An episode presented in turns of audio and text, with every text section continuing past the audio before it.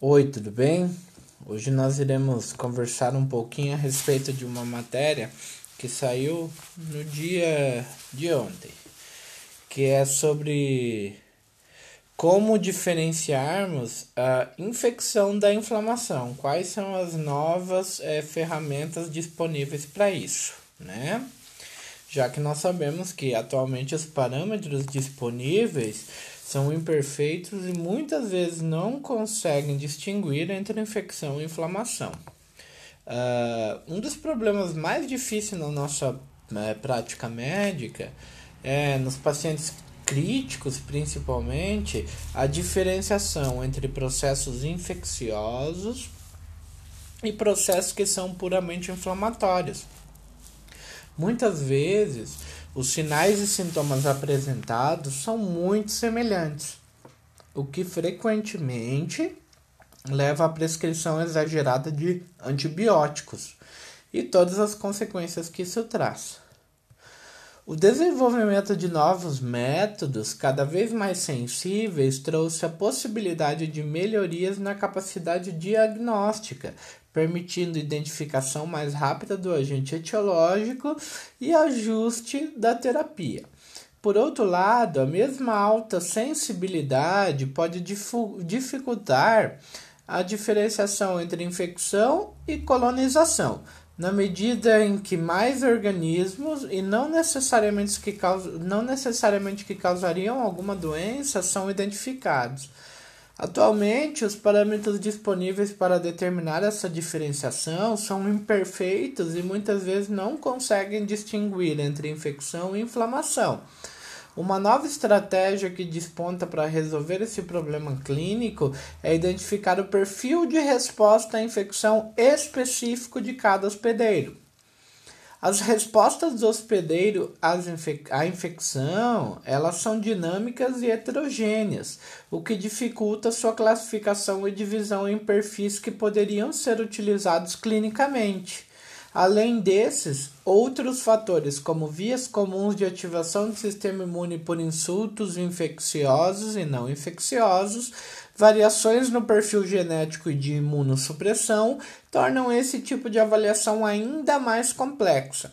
Contudo, apesar desses desafios, algumas novas técnicas estão sendo desenvolvidas e tendem a se tornar mais amplamente disponíveis, podendo ser incorporadas na prática clínica e melhorar a distinção entre infecção e inflamação estéreo. Vamos falar sobre algumas dessas novas, é, novas provas, né? Ah, primeiro sobre os transcriptomas. A expressão transcriptomas refere-se ao sequenciamento de RNA mensageiro com o objetivo de identificar padrões de sinalização celular, uma vez que o RNA mensageiro pode ser entendido como uma representação precoce da expressão de proteínas. Esses padrões de RNA desenvolvem-se rapidamente e antecedem a manifestação clínica de infecções em dias. Para uso clínico, um número reduzido de genes, dentre os vários é, que são expressos, deve ser escolhido para ser pesquisado e quantificado. A escolha de quais genes serão incorporados nos kits pode ser baseada em dados biológicos ou estatísticos. No último, técnicas estatísticas são utilizadas para identificar genes com maior probabilidade é, de discriminar pacientes com infecções.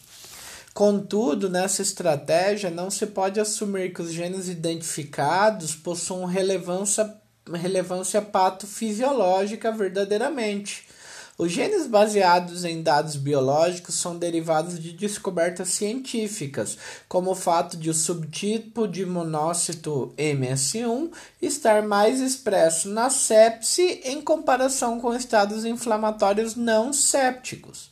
Uma das vantagens dos transcriptomas é que os modelos preventivos para obter maior acurácia acabam por diminuir a capacidade de interpretabilidade.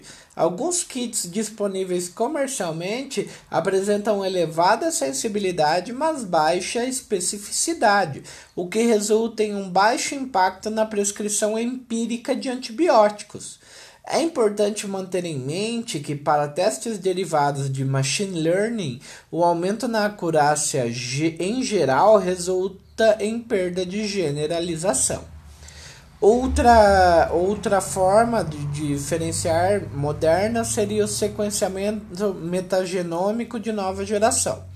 O sequenciamento metagenômico de nova geração também é uma técnica baseada em sequenciamento genético, mas voltada para a identificação de patógenos. As técnicas de sequenciamento são capazes de identificar todos os patógenos presentes em uma amostra clínica. O uso de regras baseadas em modelos que combinam a quantificação de microorganismos com a ponderação de sua patogenicidade aumentou sua acurácia.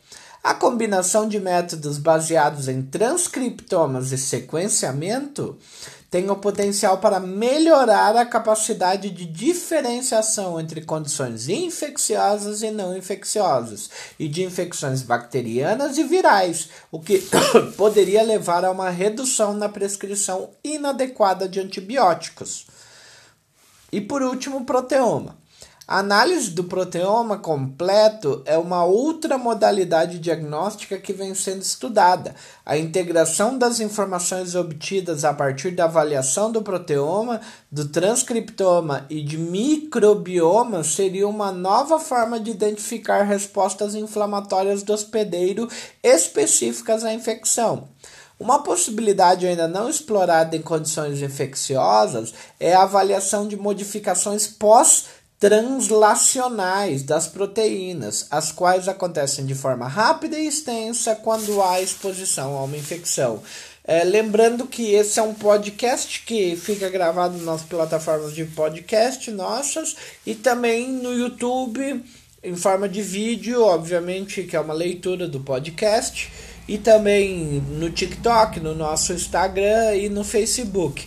Também gostaria de convidá-los a testar o nosso programa de telemedicina que está disponível no nosso site tfd-consultóriomédico.com. Muito obrigado, até a próxima.